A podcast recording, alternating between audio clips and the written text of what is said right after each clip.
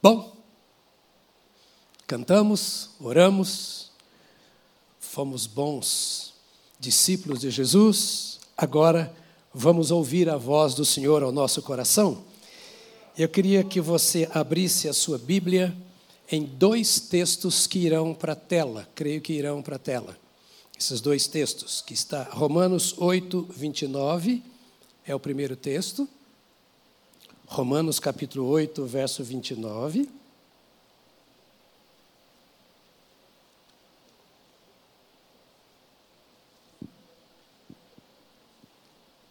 E deixa marcado 2 Coríntios, capítulo 3, verso 18. Temos um tempo totalmente separado agora para a palavra de Deus. Quando você assenta diante do televisor para ver um bom filme, aquele filme que você está esperando há muito tempo para ver e, e não teve tempo, você prepara o melhor ambiente na sala ou no quarto onde você está, se acomoda, arregala os olhos, abre os ouvidos e aí você começa a ver e ouvir aquilo que o seu coração planejou. Não é diferente para com as coisas de Deus. Evite agora viajar na sua mente pensando no que você tem que fazer daqui a pouco. Dê espaço ao Espírito Santo para falar ao seu coração nós priorizamos a palavra de Deus. Depois de termos adorado, preparando o nosso coração, a nossa mente, exaltando ao Senhor e trazendo a Sua presença no altar de adoração, nós agora então preparamos o nosso coração para ouvir a Deus. E me permita dizer isso, porque parece que muita gente vem como assim, correndo, apressado. Eu, porque eu estou doente, ou porque eu estou com um problema em casa, eu vou lá para resolver um problema, para Deus me ouvir. Mas antes de virmos aqui para Deus nos ouvir, nós precisamos ter o coração para ouvirmos a Deus primeiro. Nós cantamos ouvindo a Deus, ou seja, o que eu estou cantando? Como está chegando para Deus o que Deus está falando comigo através do meu cântico? O que Deus fala comigo através da pessoa que está sentada ao meu lado? Não sei se você já percebeu, mas às vezes um aperto de mão um abraço, é um aconchego de Deus a alguém que não recebeu nenhum abraço, nenhum aperto de mão na semana. É um sopro de paz para alguém que teve tanto problema em casa e que veio para cá para. Acontece com alguém alguma vez, assim, com um problema tão sério em casa, eu preciso ir para a igreja, eu vou para lá para. Eu quero estar com Deus, com os meus irmãos. Que gostoso estarmos assim em família. Então, em tudo, deixa Deus te usar, em tudo, ouça a Deus, cantando, orando e agora ouvindo a palavra. Eu prometo a você que nós não vamos passar das três horas da tarde. O nosso tema hoje, e deixe-me dizer para você, nós temos sentado com os pastores e temos conversado sobre sermos uma só igreja. Então, há algum tempo nós temos combinado de pregarmos todos sobre o mesmo tema. Isso tem sido uma experiência interessante para nós. Por que o mesmo tema? Eu ouvi o pastor, boa parte, mais da metade da mensagem do pastor Tarcísio hoje de manhã. E falei, ele está falando tudo aquilo que eu não vou falar, mas está dentro do mesmo tema. Deus é tão rico, Ele é Pai. Eu sou pai, os que são pais sabem como é gostoso sentar para conversar com o filho. O filho vem e não sabe o que a gente vai falar, e nem a gente sabe. No início dessa não, semana passada, agora, eu liguei para meu filho, que mora lá em Dayatuba. Eu disse, filhão, estou separando aqui uma noite da semana para a gente ir juntos ao cinema. Ele, oba, vamos ao cinema. O que, que eu vou falar com o meu filho? Eu só vou me encontrar com o meu filho. E a hora que nós nos encontramos, nós começamos a conversar um com o outro. Sabe quantos anos tem que eu não vou com meu filho ao cinema? Ah, deve ter bem uns 15. Mas me deu vontade, eu não sou de cinema. Me deu vontade de ir com meu filho ao cinema. Qual é a vontade de Deus para com você nesta manhã? Talvez você nem tenha planejado vir aqui. De repente veio. O que o Pai vai falar com você nesta manhã? Com cada um, Deus falará alguma coisa, porque Ele te ama, conhece o seu amor e a sua necessidade. O tema de hoje que o pastor Tarcísio pregou, que eu vou pregar agora e que os dois pastores, o Gadele vai pregar às cinco e João vai pregar, não, o Robério vai pregar às sete, o mesmo tema, Jesus, o único modelo. Diga comigo, Jesus, o único modelo. Está assim escrito em Romanos 8, 29. Pois aqueles que Deus de antemão conheceu, Ele também predestinou para serem conformes à imagem do seu filho, a fim de que ele seja o primogênito entre muitos irmãos. Segundo Coríntios, capítulo 3, verso 18. E todos nós, com o rosto descoberto, contemplando a glória do Senhor, somos transformados de glória em glória na Sua própria imagem, como pelo Senhor, que é o Espírito.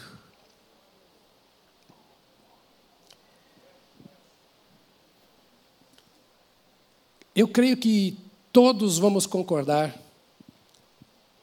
que todos nós sentimos necessidade de ser transformados. Todos. Quando a gente começa a se entender por gente, já começa a trabalhar transformação, mudança. E quanto mais mudamos, mais necessidade de mudar nós sentimos. Nunca estamos do jeito que nós gostaríamos de estar. Há uma fome, uma sede insaciáveis por transformação. É por isso que estudamos, é por isso que trabalhamos, é por isso que namoramos, é por isso que fazemos amigos, é por isso que vamos à igreja, é por isso que vamos ao shopping, é por isso que assistimos a um futebol, é porque nós queremos mudanças, mudanças na nossa emoção, mudança na nossa razão, na nossa mente, mudança no nosso corpo, mudança na nossa aparência. Nós a cada dia procuramos transformação. Quando jejuamos, queremos a mudança do nosso ser. Essa necessidade de mudança é um grande risco, um grande perigo que todos nós incorremos. Se de um lado ela mostra uma insatisfação que nos leva a buscar a transformação, do outro lado, lado ela nos põe em risco, porque o mundo nos oferece muitos modelos para mudança. A vida oferece muitos modelos para mudança. E nem sempre esses modelos nos levam para uma mudança ou uma mudança para melhor. Nos dedicamos aos estudos e às vezes estudos nos levam a complicações, a dúvidas. Nos dedicamos a amizades porque nós queremos a cada dia uma transformação, mais amigos, mais amigos, e essas amizades podem nos levar a situações complicadas. Vemos pessoas que fazem cirurgia porque não estão bem aqui por dentro, então fazem uma cirurgia para se sentirem melhor e acaba piorando. Mudança é aquilo que a nossa alma deseja. Nós queremos transformação. Você e eu viemos aqui hoje porque queremos uma semana melhor.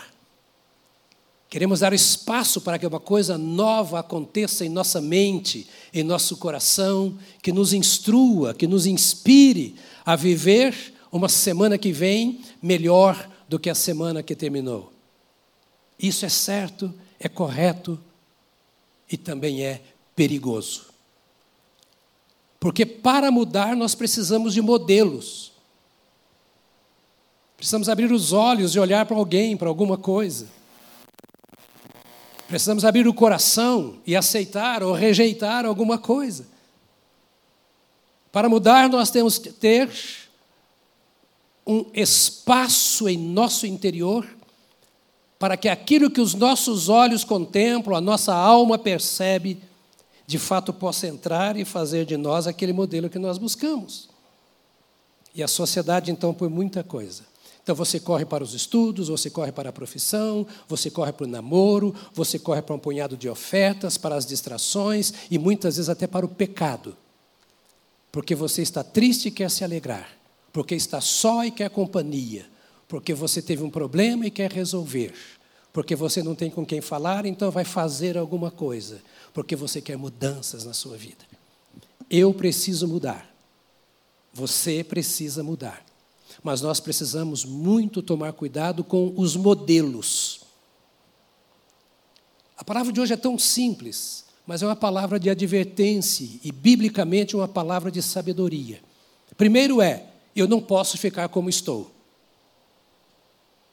Ninguém pode ficar estagnado na posição, no estado em que se encontra. Segundo, eu preciso tomar cuidado, porque as mudanças podem me levar, ou a, a, o desejo de mudança pode me levar à busca de modelos errados.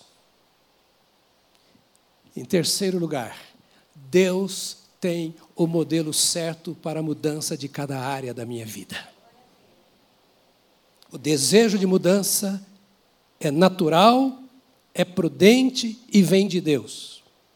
E a busca pela mudança precisa seguir o mesmo caminho, o caminho natural. E o caminho natural é o espiritual. Fora das coisas espirituais não há mudança, fora das coisas espirituais não há transformação. E de coisas espirituais estou falando daquela que Deus nos traz. A Bíblia diz que nós devemos buscar transformação. Romanos, capítulo 12, eu queria que você abrisse. Com isso, o Espírito Santo está dizendo para mim e para você, por meio da palavra nesta manhã: eu não posso sair desta casa hoje, ou de diante do televisor hoje, da mesma forma que eu cheguei. Mudança é para todo dia.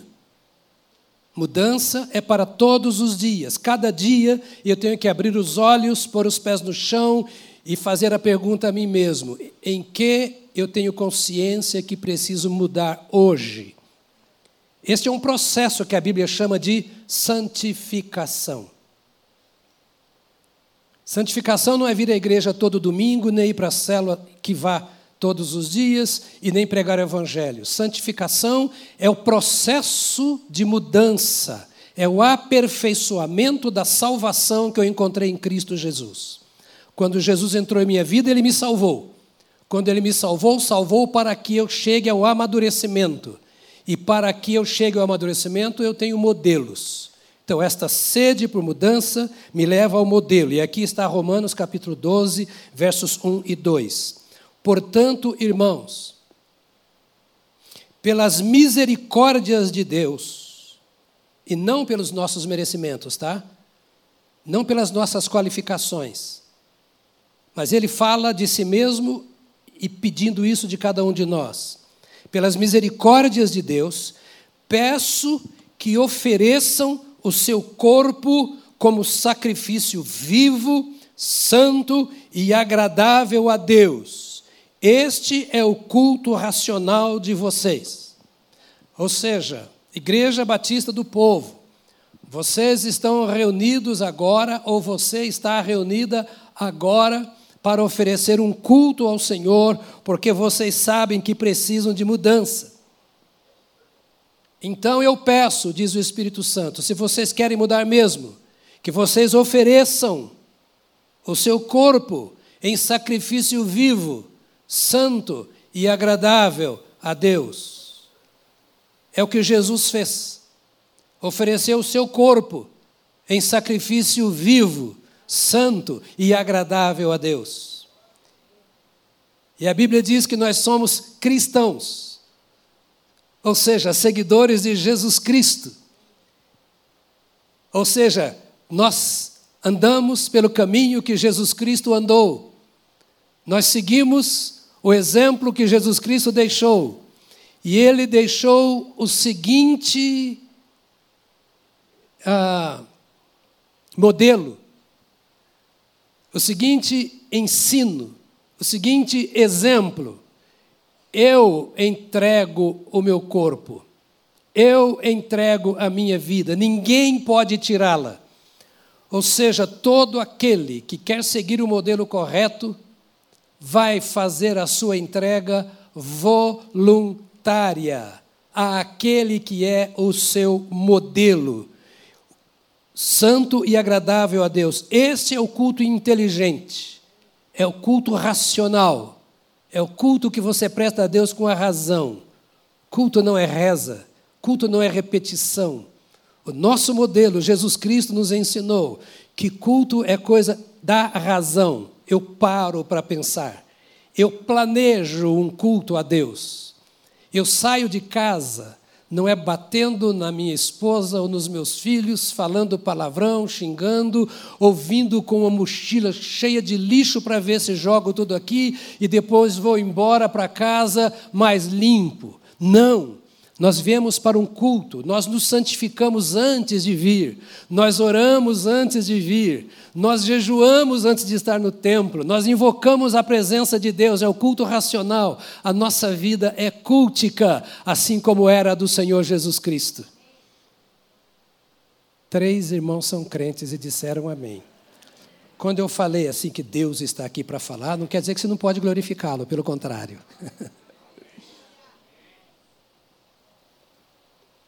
Como eu disse, é como uma classe de escola dominical, não é? É o que nós estamos fazendo aqui, estamos pensando no modelo. Então, a Bíblia está nos dizendo assim: olha, meus amados irmãos, eu apelo pelas misericórdias de Deus, pela compaixão que Deus tem de vocês, por amor de vocês mesmos. Percebe o gemido do Espírito? Quando eu leio, eu estou ouvindo Deus falar comigo assim: olha, tenha misericórdia de você.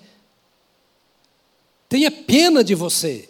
Tenha dó de você. Você não precisa continuar como é. Olhe para você mesmo. Você veio de um mundo sujo, cheio de exemplos e modelos errados. Mas eu apelo pela misericórdia que Deus tem de você. Tenha misericórdia de si próprio. Peço que ofereçam o seu corpo como sacrifício vivo, santo e agradável a Deus. Este é o culto inteligente de vocês. E não vivam conforme os padrões deste mundo. Por que esta fala de Paulo? Paulo está falando para quem? Para a igreja de Roma. É só você ter um pouquinho assim de lembrança do que você estudou ou sabe sobre Roma nos dias de Jesus, sobre o Império Romano, sua cultura, sua idolatria, sua moral ou imoral, não sei o que você colocaria aí. E Paulo escreve para essa igreja que estava vivendo no, no, no olho do furacão espiritual, nas trevas mais densas espirituais, semelhante ao dia de hoje que estamos vivendo. E Paulo diz assim: Olha, eu peço pelas misericórdias de Deus que vocês não vivam como os padrões deste mundo. Repita comigo: não viver de acordo com os padrões deste mundo. Quem faz esse apelo? O Espírito Santo faz não só a igreja de Roma, mas a nós. O mundo é um modelo que não presta. A família que o mundo propõe não presta. A sexualidade que o mundo propõe é um lixo. A espiritualidade pregada nas universidades e na mídia não tem nada a ver com a vida espiritual que Jesus propõe. A religiosidade mundana é pagã. Paulo olha para aquela igreja de Roma com muita compaixão, ele diz aqui no seu coração, e diz: irmãos, vocês não pertencem à cultura de São Paulo, vocês não pertencem à cultura do Brasil, Vocês não pertencem aos costumes e aos modelos que vocês veem diante de si todos os dias no trabalho, na escola, na rua, na família. Vocês foram chamados para fora. Isso é eclesia. No grego, em português, igreja. Eclesia ou igreja quer dizer os que foram chamados para fora, os especialmente convocados. Qual é o significado dessa expressão igreja?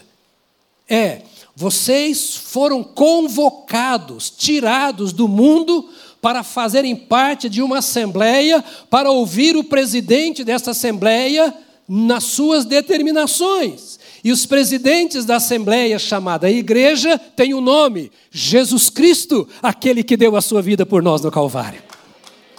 Esse é o nosso presidente. Essa é a voz que nós ouvimos. Este é o Senhor diante de quem nós nos inclinamos.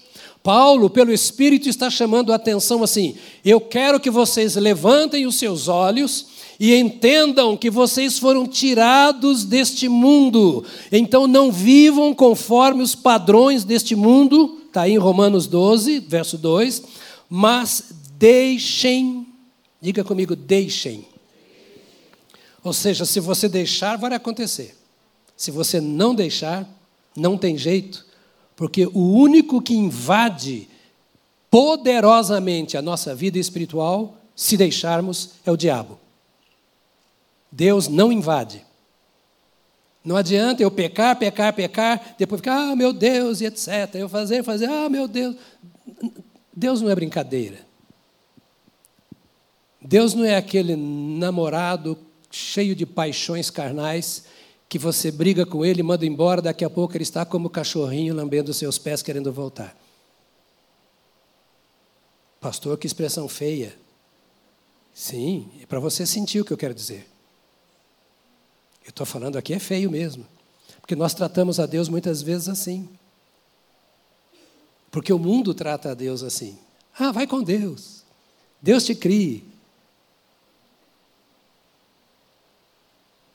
Vou orar por você.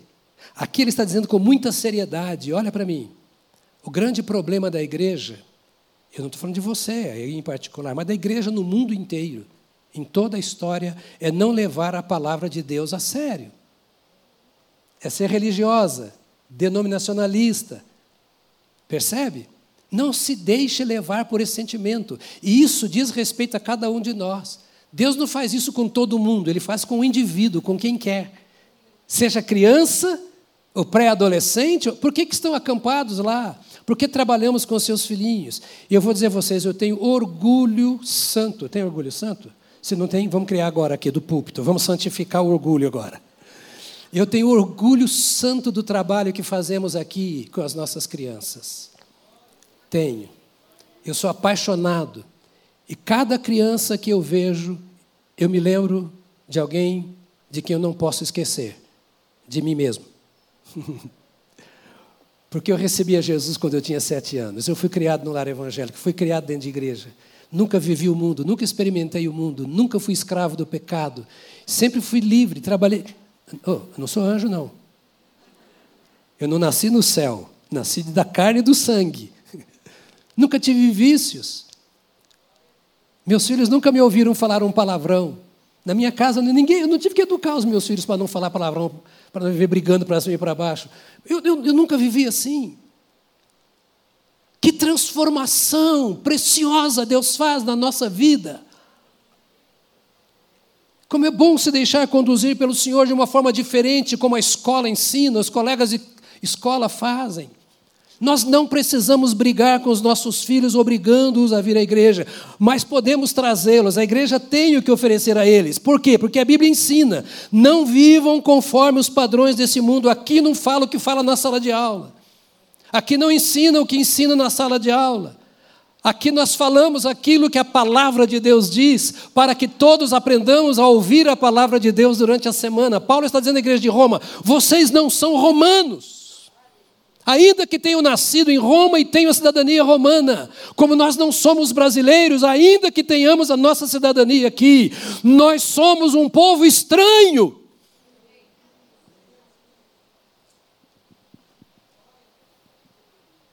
e precisamos assumir a nossa estranheza e pagar o preço por ela. Nós somos transformados pelo poder do Espírito Santo. Nós temos um outro modelo de vida. Nós temos um outro padrão de pensamento, uma outra maneira de manifestar os nossos sentimentos. Nós somos diferentes não porque somos, entre aspas, evangélicos. Nós somos o que somos porque a Bíblia diz que nós somos assim e nós acreditamos que somos o que a Bíblia diz. Então a Bíblia diz: Mas deixem que Deus os transforme pela renovação da mente, para que possam experimentar qual a boa, agradável e perfeita vontade de Deus. Um novo modelo.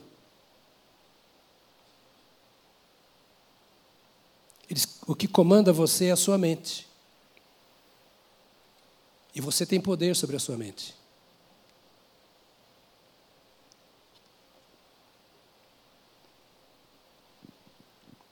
E se você é crente, você tem poder sobre a sua mente. Você pode passar por dificuldades emocionais.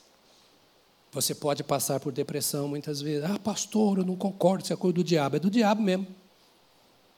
Deus não deprime ninguém, não oprime ninguém. Mas o diabo pode trazer diversas enfermidades ao corpo do crente. Pastor, mas sou templo do Espírito Santo, então, tem remédio. Nós podemos passar. Com tudo isso, nós passamos com a mente de Cristo. Ouça, temos um modelo.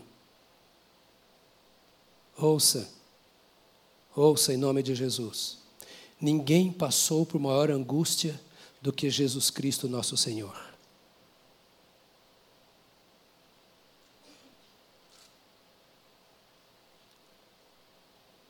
Não sou especialista em mente. Temos vários psicólogos aqui agora que eu vejo. Eu não sei explicar, do ponto de vista científico, o que Jesus sofreu. Mas para suar gotas de sangue, não é uma tristeza qualquer. Não pode ser uma angústia qualquer, uma depressão qualquer. Por um momento que tenha sido. Mas o momento de Jesus, que é santo, santo, santo, é uma eternidade para nós. A profundidade do que Jesus passou é inexplicável para mim. Tudo que nós lemos, ouvimos e falamos é igual a nada, a zero. Nós não conseguimos sentir o que Jesus sentiu. Ao ponto de ele um com o Pai e com o Espírito Santo. Poder dizer: Deus meu, Deus meu, por que me desamparaste? Dá para entender isso? Eu não sei se ele vai nos dizer um pouco sobre isso, contando a sua história na eternidade.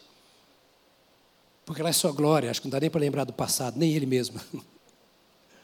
Mas, meus amados irmãos, a pressão que o mundo exerce sobre nós, a pressão que o diabo exerce sobre nós, vem com um propósito. E o propósito é que não vivamos, que não pratiquemos a vontade de Deus em nossa vida. E é aí que eu e você temos que ficar esperto.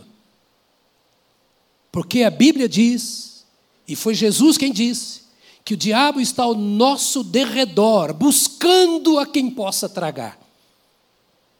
É corpo, alma e espírito. E seja através de qualquer coisa, inclusive através da cultura.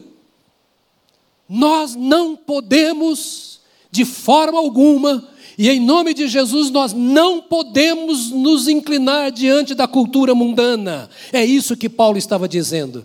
Lá havia todo tipo de sujeira, lá havia o aborto, lá havia o adultério, lá havia tudo aquilo que não presta, como há hoje. Havia a política e a politicagem. Dezenas e centenas de deuses e religiões. Uma filosofia contaminada. Havia tudo isso como há nos dias de hoje. A palavra de Deus para aqueles dias é a palavra de Deus para hoje. Deixem que Deus os transforme pela renovação da vossa mente. Põe a mão no seu coquinho aqui, por favor, assim. Põe a mão no coquinho. Fala, mente, vê se muda a minha mente, vê se muda, em nome de Jesus, vê se muda. O que ele está dizendo é: vocês precisam dar espaço à mente de Cristo que já lhes foi dada. Paulo diz: Vós tendes a mente de Cristo. Levante a sua mão assim como sinal de fé e diga: Eu tenho a mente de Cristo. Eu tenho a mente de Cristo.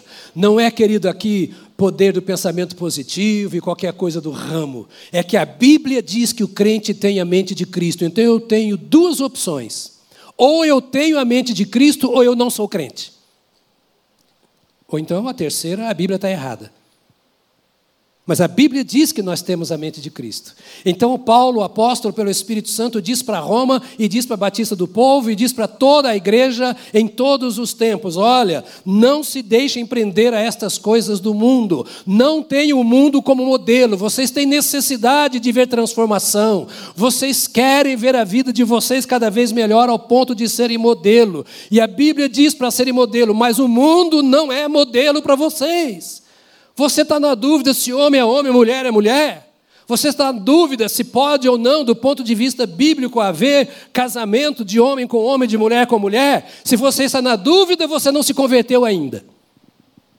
Porque a Bíblia diz que Deus fez o homem, que Deus fez a mulher, que o homem e a mulher tiveram filhos homens e tiveram filhos mulheres, e que toda transformação é possível e que nada é impossível para Deus. O Deus que cura a dor de cabeça, cura a alma. O Deus que limpa a mente do pecado também nos lava de tudo aquilo que é resultado do pecado. Nós precisamos olhar para Deus como gente comprometida, porque a igreja que vive neste mundo, a verdadeira igreja, tem um compromisso maior com Deus do que com o mundo, e ela dá a vida pelas coisas de Deus. Então, nós estamos pensando em modelo. Quem é o seu modelo de vida? É o comunicador, é o artista? São as mídias? É o professor universitário? São os livros que você está lendo aí? Ou é o livro dos livros, a palavra de Deus? Se você tem dúvidas com relação a isso, eu te convido hoje a entregar a sua vida para Jesus. Porque com Jesus é sim, sim, não, não. Jesus não é batista. De vez em quando eu digo isso e vou dizer para você porque eu sou batista desde o nascimento. Graças a Deus.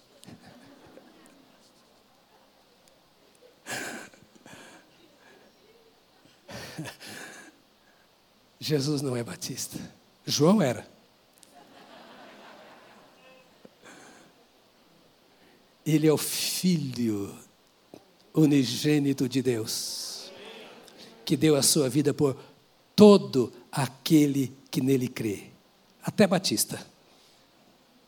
Até Batista. Você está entendendo a minha palavra desta manhã? É uma palavra de paixão. Paixão por Jesus. Paixão pela igreja do Senhor Jesus. Paixão por um estilo de vida diferente do que nós vemos aí. Paixão por gente que ama Jesus, por Jesus ser o seu Deus e o seu Salvador. Não é porque Ele te dá emprego, porque cura a sua enfermidade, ou porque Ele abençoa o seu dízimo.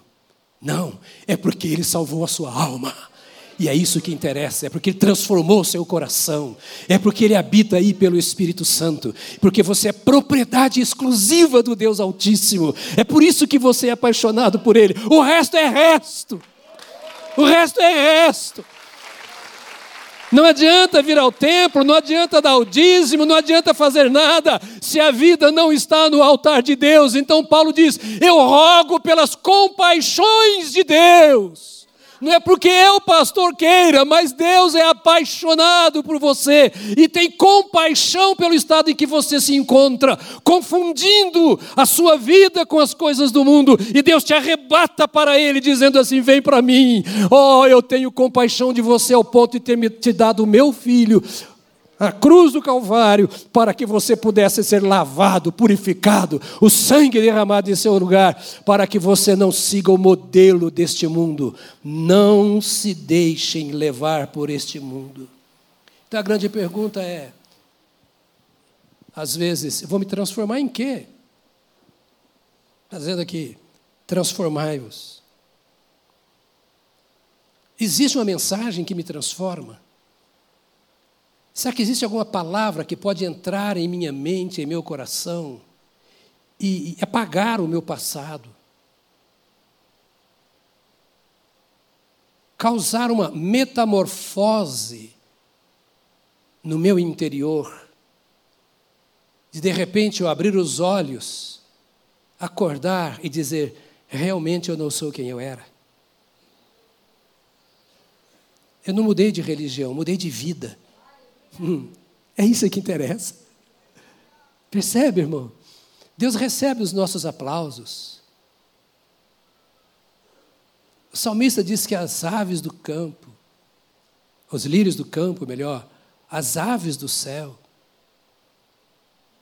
entoam louvores ao Senhor.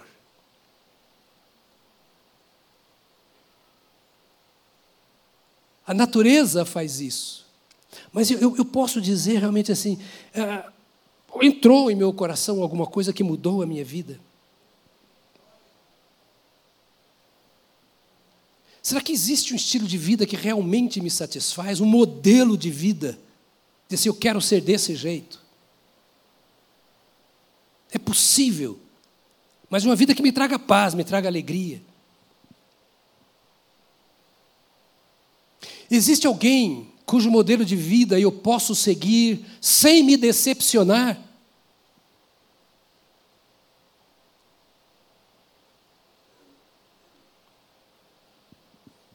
Eu sou a luz do mundo. Quem me segue não andará em trevas, mas terá a luz da vida. Jesus disse isso. Cantamos aqui. Jesus é a razão da nossa canção. Jesus é o modelo para a nossa vida. E você diria, parece tão distante. Não, não, não é distante, é impossível. É um modelo inatingível. Que nós não merecemos. Mas nos tornou possível, porque Ele se esvaziou, deixou a sua glória, o seu lugar no céu, e desceu até aqui, tornando-se semelhante a nós. E diz a Bíblia: como nós, em tudo ele foi tentado, mas sem pecar. Por isso, ele compreende as pressões e as tentações que sofremos. Mas como ele não pecou, está de pé, ressuscitado diante de nós, e os nossos olhos podem estar nele. Ele disse: Eu ilumino o mundo eu torno claras as coisas. O que está certo e o que está errado pode ser descoberto em mim, Jesus está dizendo. Como está profetizado, olhai para mim e sereis salvos, vós, todos os termos de Israel. Jesus disse: Eu sou a luz do mundo. Quem me segue, ou seja, quem me tem como modelo, Jesus é o único modelo. Eu sou a luz do mundo. Quem segue a mim, disse Jesus, não andará confuso, não andará perdido, na ignorância, sem saber o que fazer. Não andará em trevas, mas terá a luz da vida. Ou seja, sua mente, o seu coração serão iluminados. Aquele que olhar para o meu estilo de vida, Jesus está dizendo, aquele que olhar para o que eu sou, terá a luz da vida. Por isso, Paulo, o apóstolo, diz à igreja de Corinto: sede imitadores de Deus, como filhos amados. De trás para frente, vocês são filhos amados, então sejam imitadores do Pai. Diga para você: eu sou filho amado. Não sei se você é desta igreja, se você é de outra igreja. Eu sei que você está nesse mundo. Enquanto você está aqui, você precisa ouvir e acreditar nisso. Você é filho amado. O Pai te ama. O dono da sua vida te ama. Ele não te abandonou. As lutas, as pressões, a solidão, o medo, a insegurança, nada disso te afasta do seu Senhor. São coisas deste mundo, mas Ele continua tendo o Filho unigênito como nosso modelo e andando para Ele. No fim da estrada, seremos abraçados. Ele vai dizer para você: Não falei para você? Você teve dúvida muitas vezes, não teve? É, Senhor, eu tive. Pois é, mas eu não.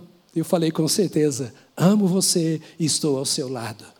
Então, por que desprezar esse Senhor e, e, e correr para outros modelos? Jesus é o único modelo.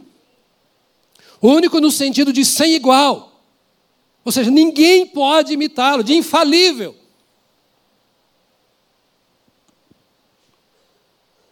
Nem a morte pôde detê-lo. Aleluia! Nem a morte pôde detê-lo. Único no sentido de totalmente confiável. Pode seguir a palavra. Pode seguir o exemplo de vida. Pode obedecer às ordens. Pode imitá-lo. Ele é o modelo. Ele é o modelo. Nós procuramos ajudar uns aos outros da melhor forma que somos, que podemos, mas nós também erramos.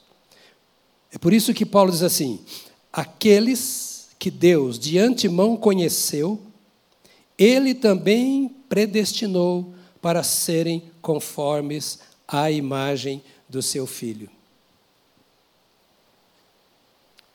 Você está comigo ainda?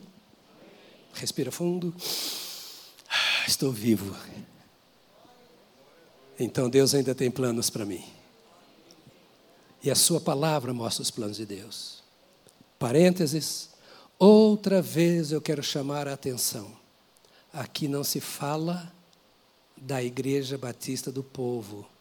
Aqui se fala da Igreja de Cristo Jesus. O texto é um texto para toda a igreja, para todo o crente, em todo e qualquer lugar, em qualquer época do mundo. É isso aqui. É isso aqui que faz você saber escolher qualquer coisa na vida. Então, está aqui o texto dizendo: aqueles que Deus de antemão conheceu, alguns de vocês que vieram da igreja presbiteriana, meus queridos irmãos, meu pai se converteu na igreja presbiteriana e se converteu mesmo lá do Espiritismo. Então, na igreja presbiteriana tem crente também, já, já me convenci disso. A maioria dos meus amigos são presbiterianos, meus irmãos em Cristo. Eu já disse para vocês que eu faço parte de um pequeno grupo de cinco pessoas, um grupo de discipulado. Eu aqui de São Paulo, de Manaus, outro daqui do, do, do sul de, São, de, de, Minas com São Paulo, outro de Belo Horizonte, outro do Recife. Um é metodista, outro é, é, é batista, da Convenção Brasileira, outro é metodista chamado tradicional, outro é metodista wesleyano. Nós somos uma salada, sabe assim? Crente é assim. Crente é crente, isso basta. Então a igreja presbiteriana fala muito sobre predestinação, e eu não vou discutir isso aqui agora. Vocês que estudaram no Betel lá com professores presbiterianos vão ter aí a sua opinião sobre isso. Mas a Bíblia está dizendo assim que querendo ou não, que antecipadamente Deus já sabe, desde os tempos eternos, quem vai recebê-lo ou não. Os que de antemão conheceu. Eu estou falando de modelo. Aqueles que de antemão conheceu, aqueles que já antecipadamente, nos tempos eternos, ele conheceu, ele também predestinou. Ou seja, quando eu estava no ventre da minha mãe, ou antes disso, nos tempos eternos, Deus já sabia que eu iria recebê-lo. Pastor, como é que funciona isso? Vai para o seminário. Vai aprender lá, não é comigo aqui não. Mas vai em dois seminários, vai num batista e num presbiteriano. Depois você faz a soma, divide por cinco e vê o que sobra. Mas de antemão, nos tempos eternos, ele sabia. E esses que ele já sabia que viriam recebê-lo, ele os predestinou para serem, o quê? Que está aí no texto? Serem como? Conforme a imagem do seu filho. Olha para mim aqui, e se você for crente, sobretudo se for mais ou menos renovado, como me parece, você logo, logo vai dar um glória. Porque ele disse aqui no texto o seguinte: ele já sabia que você iria recebê-lo. Deus não se surpreendeu no dia que você levantou a mão ou não, no dia que você o recebeu como Salvador. Eu, às vezes, fico surpreso quando faço apelo e vem alguém que eu conheço eu falo, gente, esse. Nem eu acredito. Deus não. Ele sabe se meu coração é duro ou não. Então ele já sabia. Então ele que já sabia, disse assim: Olha, ele, ele vai ser salvo. Ela vai ser salva. Um dia, por alguma razão, vai se voltar para mim por meio do meu filho Jesus Cristo. E quando ele se voltar para o meu filho Jesus Cristo, Jesus vai entrar na vida dele e vai começar uma obra de transformação tão grande até que ele se torne semelhante ao meu filho Jesus. Jesus é lindo, não é? Então por que parecer com esse mundo feio? Por que escolher a escuridão se nós temos a luz? Por que escolher o pecado se nós temos a santificação como proposta desde o dia que recebemos a Jesus Cristo? Então Deus colocou o seu Filho Jesus Cristo como nosso alvo. Eu quero ser semelhante a Jesus, olha bem o que diz a Bíblia, para serem de acordo com a imagem, ou conforme a imagem de seu filho. Ou seja, Jesus vai crescendo tanto em minha vida, a palavra de Jesus vai me enriquecendo tanto, a luz de Jesus pela sua palavra vai mostrando tanta coisa errada em minha vida, e etc., que eu vou me curvar dizendo assim: eu vou ceder, eu vou ceder, eu me curvo diante do Senhor. E segundo Coríntios 3,18, para a gente ir caminhando para a possibilidade de terminar daqui a pouquinho, né? Segundo Coríntios 3,18 diz assim. Olha aqui. Diz que Deus tirou a venda dos nossos olhos para que, contemplando a glória de Jesus, sejamos transformados de glória em glória na sua própria imagem. Ele pega a experiência de Moisés, que teve que colocar um véu no seu rosto, porque tal era a glória do seu rosto quando ele teve um encontro com o Senhor, que o povo não podia olhar para ele. Aí Paulo falou: Pois é, agora em Cristo a máscara caiu. Mantenha a sua aí. Ele tirou o véu. Eu não preciso ter vergonha, eu não preciso ter medo. Eu sei que não sou perfeito, mas não sou tão imperfeito quanto eu era. O Senhor já mudou a minha vida. Eu, eu, eu e você, nós, o crente. Você não é hoje aquilo que você era no dia que você veio para Jesus. Ou então você não presta. Não. Não é isso que eu ia falar que você não presta, não. Falei? Ah. Porque se Jesus entrou, Jesus é vivo. Ele está aí vivo. Ele vai vazando pelas suas veias, vamos imaginar. Ele entra no seu ser, ele irriga a sua mente, e ele faz você ir sendo transformado, cada dia mais saudável espiritualmente, cada dia mais puro espiritualmente, cada dia mais santo, cada dia mais parecido com Jesus. Então a sua cara é a cara de Cristo, a sua fala é a fala de Cristo, os seus gestos são gestos de Cristo. Você trata a esposa como Cristo trata a igreja, e a igreja, ou você trata o seu marido como a igreja trata a Cristo. Você vai, então é assim eu tenho direito de errar, porque a igreja trata a Cristo de uma forma tão ruim, né? O que quero dizer é que esta relação é tão aperfeiçoadora que, contemplando a glória de Jesus, sejamos transformados de glória em glória na Sua própria imagem. Deixa eu voltar? O meu alvo é Jesus. O meu modelo é Jesus. O meu exemplo é o Senhor Jesus.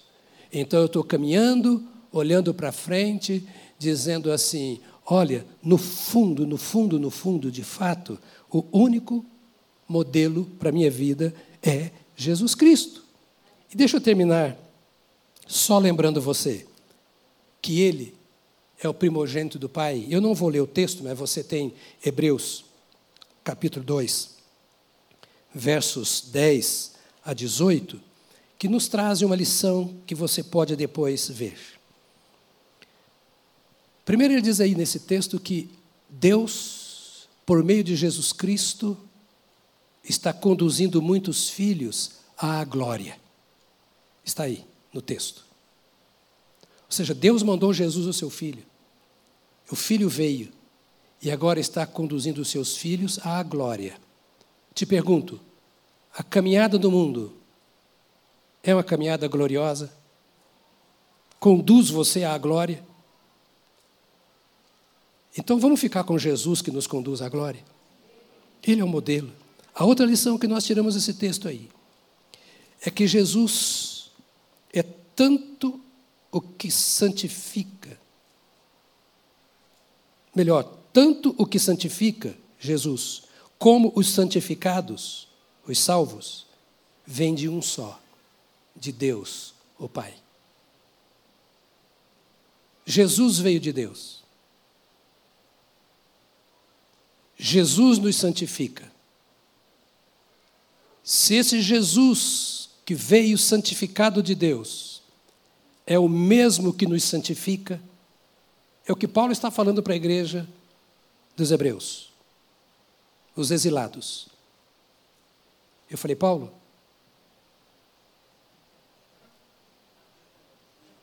ato falho. Nem todos creem que Hebreus foi escrito por Paulo.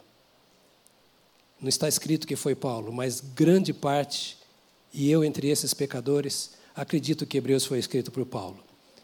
Então Deus enviou a Jesus, e agora esse Senhor Jesus nos santifica. A terceira lição que ele nos dá aí nesse texto de Hebreus é que Jesus, isso para mim é uma das coisas mais lindas, não se envergonha de chamar os pecadores que ele santifica de irmãos. Está aí. Ele olha para mim, pecador, e diz para o pai: Pai, é meu irmão. Ele é o primogênito. E todo aquele que vem a Jesus, Jesus o chama, aqui diz o texto, de irmão. Aos meus irmãos, que são teus filhos, porque ele é filho de Deus. Aos meus irmãos declararei o teu nome. E mais, Jesus comparece aqui diante do Pai, apresentando-nos assim: Eis aqui estou eu e os filhos que Deus me deu. Então, eu, eu, esses meus irmãos, no meu coração, são meus filhos. Sabe aquele irmão mais velho que olha o mais novo? Que cuidou do mais novo para que a mãe e o pai pudessem trabalhar? Deu banho no mais novo, cuidou das feridas do mais novo, jogou futebol com o mais novo, levou o mais novo para a escola, depois levou o mais novo no altar do casamento. Ele olha esse irmão mais novo como se fosse pai. É que Jesus está dizendo uma hora: a igreja é composta dos, dos meus irmãos. E de repente ele fala: peraí, peraí, peraí, eu ando tanto com a igreja, eu estou tão misturado com a igreja, eu oriento a igreja, eu unjo a igreja, eu falo a igreja de tal forma que eu já não vou nem chamá-los de irmãos mais. Eles são meus filhos, eis-me aqui, Pai, com os filhos que me deu o Senhor. Isso ele falará no dia do arrebatamento. Mas ele fala a cada dia, quando intercede por nós. E agora também diz a outra lição do texto aqui: era necessário que Jesus se tornasse semelhante a nós, a fim de que sofresse as tentações que nós sofremos, não pecasse e pudesse compreender as tentações pelas quais nós passamos. Olha para mim, Ele, mais do que você mesmo, te compreende. Ele, mais do que você mesmo, te recebe, te aceita. Não tenha vergonha, não tenha medo. Entregue-se ao Senhor Jesus como ele se entrega a você. Ele é o marido, a igreja é a esposa.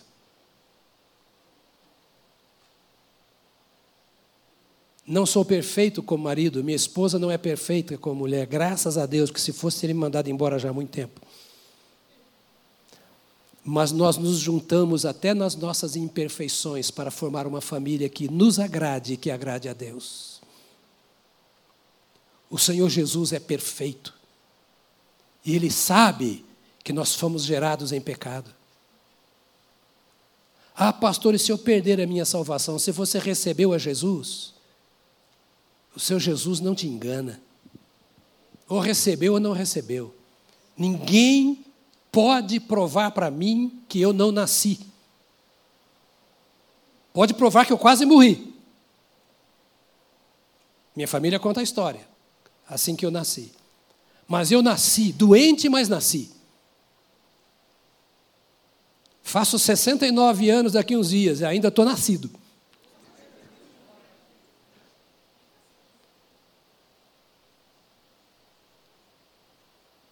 O pecado é como doença alguns que nasceram cheio de pereba, todo doente. E talvez por causa do ambiente onde vivem, não são plenamente curados.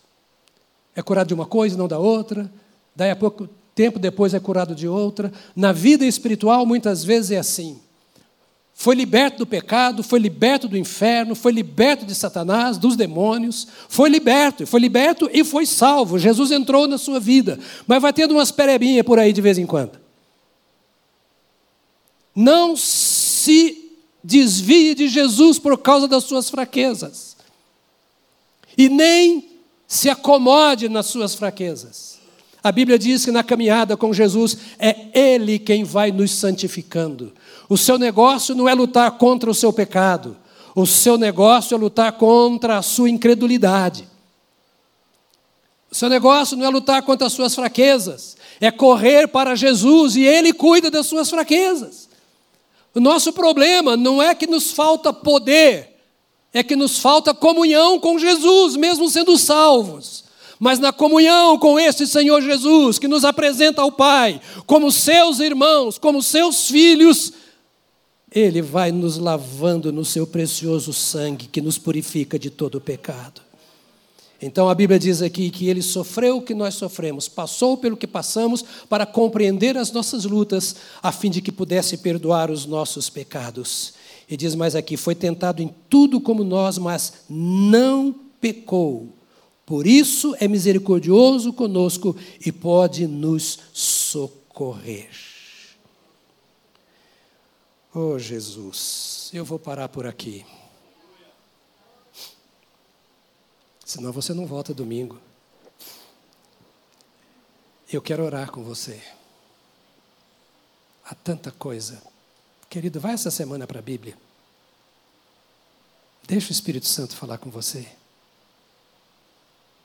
Fique de pé, por favor.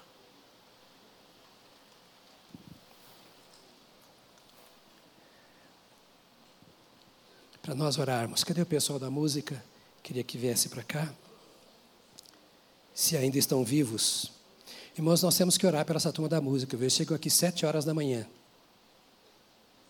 Ensaios, são excelentes músicos, alguns deles são profissionais da área, estão aí fora como profissionais, trabalhando. Chegam cedo aqui, saem agora, têm seus ensaios e ministram tão bem ao nosso coração, não ministram? Se é feliz quando canta. São pessoas dedicadas ao Senhor, orem por eles. Né? Será que alguém desmaiou lá embaixo? De fome? Mas eu queria orar antes que eles cheguem, ou até que cheguem. Eu queria que você desse graças a Deus no seu coração agora, por esse privilégio tão alto, tão nobre, tão sublime, de ser salvo em Jesus Cristo.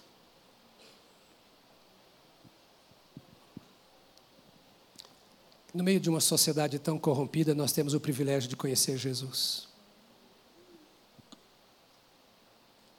Que está conosco todos os dias, até a consumação dos séculos. Então, todos os dias, a qualquer dia, a qualquer hora, nós podemos olhar para Ele e desviar os nossos olhos das propostas do mundo. É uma escolha. Quero dizer uma coisa para você: nem o diabo te leva a fazer o que você não quer, se você escolher fazer o que é certo. A Bíblia diz: Ele não terá domínio sobre vós. Ou seja, Ele só fará na sua vida, que entregou a vida a Jesus, Ele só fará o que você deixar fazer. Ele pode pressionar, ele pode tentar, ele pode trazer enfermidade, tudo no corpo, na alma, mas no seu espírito ele não toca. Vós sois de Cristo, diz a Bíblia, e o maligno não vos toca. Não tem essa de crente endemoniado. Ou é crente ou é endemoniado. E crente não fica endemoniado. Pastor, mas eu vi fulano estrebuchando. Eu vi muitos também. O inimigo pode tocar no corpo, pode tocar na alma, mas não no espírito. Se você é salvo, pode vir opressão e doença, mas no espírito você está resguardado, você não perde a consciência. Aí está a diferença. Você tem domínio sobre o que está acontecendo, porque maior é o que está em vós do que o que está no mundo. Ou está ou não está. Tem muita gente ganhando dinheiro, expulsando demônio de quem nunca é liberto. Bagunçando a cabeça de pessoas.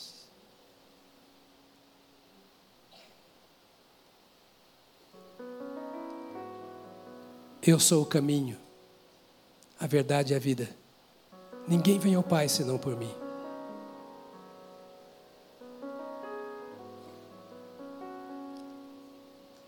Vinde a mim, todos vós que estáis cansados e oprimidos, e eu vos aliviarei. Onde Ele está, não há essa opressão. Como Jesus é lindo, como Jesus é lindo. Conheça Jesus, olhe para Ele. Tenha como autor e consumador da sua fé. Nomeie o Senhor Jesus como seu modelo de vida. Faça um, um momento final de vasculhar a sua alma e o seu coração nesta manhã. Para que o Senhor Jesus renove as suas experiências com Ele. Agradeça ao Senhor Jesus por ser o seu Salvador, por ser o seu Senhor, por ser o modelo o sol da justiça, a estrela guia, a estrela da manhã, por ser o Cordeiro de Deus que tira o pecado do mundo. Agradeça a Jesus por ter olhado para o seu coração do jeito que você é e não lhe ter virado as costas. E, entre aspas, apesar de tudo, continuar sendo o seu descanso, sua esperança, sua paz. Não vire as costas para aquele que quer te guiar. como modelo, ele diz: Vinde após mim. Segue-me. Abandone as vãs filosofias, a religiosidade vazia. Abandone o tradicionalismo religioso e faça de Jesus o comandante, o Senhor, o modelo da sua existência. Quem sabe você nunca convidou Jesus para tomar posse da sua vida, para entrar em seu coração e dominar o seu ser. Quem sabe você fez e se arrependeu da escolha e voltou ao pecado, à lama. E quer voltar para Jesus hoje, não vale a pena lá fora. Os modelos que tenho seguido têm acabado comigo, têm me adoecido, têm sujado a minha alma. Quero voltar para Jesus. Nós vamos orar agora. E se você quer que nós oremos por você, que está entregando a sua vida a Jesus, ou que se desviou depois de ter entregue e quer voltar para Jesus hoje. Quer que oremos por você? Quero que você levante a mão onde está, se é esse o seu caso. Não vou orar por sua doença, enfermidade, mas só por aquele que nunca entregou a Jesus a sua vida, ou entregou e se afastou. Deus te abençoe, querido. Estou vendo a sua mãozinha levantada. Uma criança está levantando a mão. Né? Há mais pessoas que querem entregar a vida a Jesus para ser esse seu exemplo, mas se levantar a mão, faça bem alto assim para eu. Deus te abençoe, querida, em nome de Jesus, lá na galeria. Os irmãos estão orando agora mesmo, orando mesmo assim, Senhor, Espírito Santo, nesses últimos momentos que nos restam, te pedimos que tu faças a colheita, que tu levantes homens e mulheres, que tu perdoes pecados, que tu renoves a esperança, que tu restaures aquele que se desviou. Se você levantou a mão, vem aqui à frente, mesmo na galeria por favor, vem aqui, desça, vou esperar você descer. Nosso moço que levantou a mão pode vir aqui à frente também. Cadê o garoto que levantou a mão? Isso, está ali, pode vir. Há mais pessoas que levantaram a mão ou que não levantaram e querem vir. Esse é o momento de intercessão. Né? Isso. Isso, em nome de Comece a orar, irmão. Ora, ora mesmo. Ora por quem está ao seu lado, no banco da frente, no banco de trás. Eu sei que você está cansado, eu estou mais que você, acho. Né? Então, é, ore agora sim, Senhor. Renova a nossa vida, em nome de Jesus. Toca corações para a tua glória. Em nome de Jesus. Restaura, purifica, salva, liberta, aviva para a tua glória. Nome de Jesus. Nome de Jesus. Isso, querida, pode vir, pode chegar até aqui. Nome de Jesus. O que nós mais queremos é que o Espírito Santo encha o nosso ser. Que nós sejamos lavados no sangue do Cordeiro, purificados e voltemos para os nossos lares nesta manhã. Deus te abençoe, querida. Voltemos nesta manhã com nosso coração renovado, prontos para servir ao Senhor. Prontos para servir ao Senhor. Eu gostaria de que você orasse comigo aqui agora, tá? Diga comigo, Senhor Deus, muito obrigado pelo privilégio de ouvir a tua voz. Obrigado pela paz, pela esperança. Obrigado pela certeza que virá a cada dia, que tu estás comigo. Senhor, eu me entrego a ti, todo o meu ser. Tu me conheces lava-me, purifica-me, dá-me a tua graça. Eu me entrego ao Senhor, para que a minha vida, em todo o meu jeito de viver, sirva ao Senhor. Põe tuas mãos sobre a minha cabeça, Senhor, e dê-me a tua vida. Pai, nós abençoamos essas pessoas que aqui estão cada uma delas em nome do Senhor Jesus. Tu as conheces de fato e sabes o que elas te pedem e precisam de ti. Vem agora, ó Deus, no poder do teu Espírito Santo toma posse destas vidas como filhos e filhas. Ó Deus, agora traga a fé salvadora. Traga, ó Deus, a manifestação clara do poder do teu Espírito nesses corações lança por terra todo peso, toda dúvida, todo fardo, toda tristeza, todo vazio. Entra e enche, ó Deus bendito, de esperança, e que o Senhor as conduza em cada um dos seus pensamentos, das suas atitudes, das suas ações. Toma-os como filhos e filhas para o louvor da tua glória. Nós oramos pelo teu povo aqui reunido e aqueles que nos acompanham agora. Senhor, toma esta igreja. Esta palavra, Senhor, que foi objeto da nossa meditação nesta manhã, que ela purifique o teu povo, que ela santifique a tua igreja, que ela nos conduza para mais próximos de ti. Quebra os grilhões, qualquer laço de escravidão, qualquer dúvida no coração de qualquer filho ou filha do Senhor. Ó oh Deus, em nome de Jesus, derrama do teu espírito sobre cada ovelha e sobre o teu rebanho, para que seja incendiado um novo fogo, um novo ardor, uma nova paixão, um novo compromisso contigo, uma nova esperança, e cada um se transforme, ou seja transformado pelo Senhor cada vez mais num instrumento útil em tuas mãos. Obrigado, aceita a nossa gratidão por termos um modelo a seguir Senhor, purifica os nossos olhos para que te vejamos bem próximo. Dá-nos a graça, Deus bendito, de andar, correr, viver, trabalhar, olhando para o Senhor, que é o autor e consumador da nossa fé. Tira os nossos olhos de nós mesmos, de tudo aquilo que te desagrada. Que o nosso coração se abra de par em par e que tu tenhas liberdade de transitar em nosso interior e de ir nos transformando na tua imagem, na tua semelhança, para o louvor da tua glória a cada dia. Obrigado por teres misericórdia de nós. Obrigado pelo amor que tens por nós. E obrigado porque prometeste que estás conosco todos os dias até a consumação dos séculos. Dá-nos uma semana que começa hoje cheia desta presença cheia das experiências com o Senhor, com um coração cada vez mais dedicado ao Senhor e para a tua glória.